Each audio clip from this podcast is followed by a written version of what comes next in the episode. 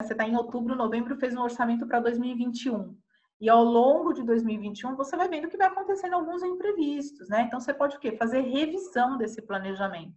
Então, a gente fala que é a revisão 1, revisão 2, você começa a revisar os seus números, os seus meses. Não tem jeito, vou ter que dispensar um funcionário, era um, era um valor que eu não tinha colocado. Esse também é um outro exemplo de é, rescisão. É muito comum né, as pessoas não colocarem valor nenhum de rescisão. E acontece. Então a pessoa fala, ah, mas como é que eu vou prever uma rescisão?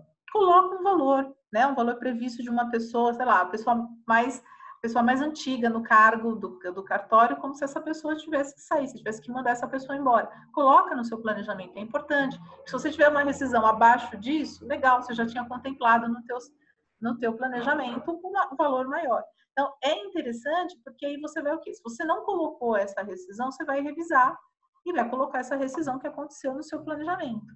E é importante porque você vai começar a colocar, você vai falar, putz, eu sei que em junho eu vou ter que mandar uma pessoa embora e não coloquei no planejamento que eu fiz. Então, já revisa o orçamento e já coloca essa rescisão para ver qual que é o impacto nessa questão do, da rescisão, até para quando for necessário tomar medidas mais extremas, como é o caso de demissão durante uma crise, você ter essa verba, porque se a reserva de emergência ela é de emergência para usar em tempos de crise, né? E aí, como que eu vou fazer se eu não tiver o dinheiro da rescisão do funcionário?